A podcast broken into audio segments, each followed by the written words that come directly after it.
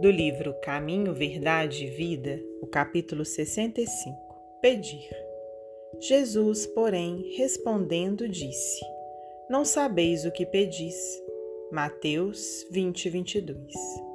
A maioria dos crentes dirige-se às casas de oração no propósito de pedir alguma coisa.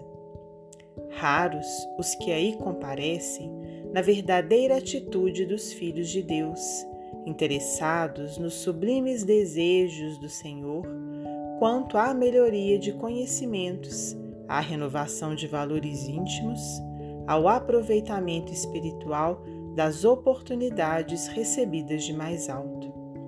A rigor, os homens deviam reconhecer nos templos o lugar sagrado do Altíssimo, onde deveriam aprender a fraternidade, o amor, a cooperação no seu programa divino.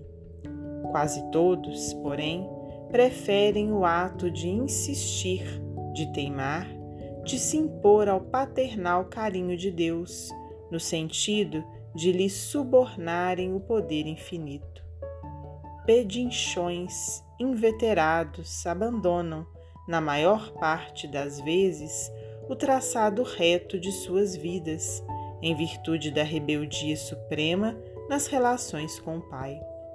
Tanto reclamam que lhes é concedida a experiência desejada. Sobrevêm desastres, surgem as dores. Em seguida, aparece o tédio, que é sempre filho da incompreensão dos nossos deveres.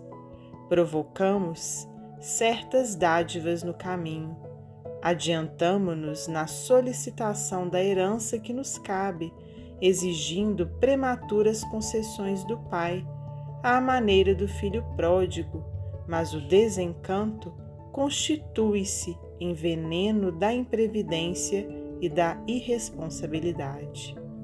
O tédio representará sempre o fruto amargo da precipitação de quantos se atiram a patrimônios que lhes não competem.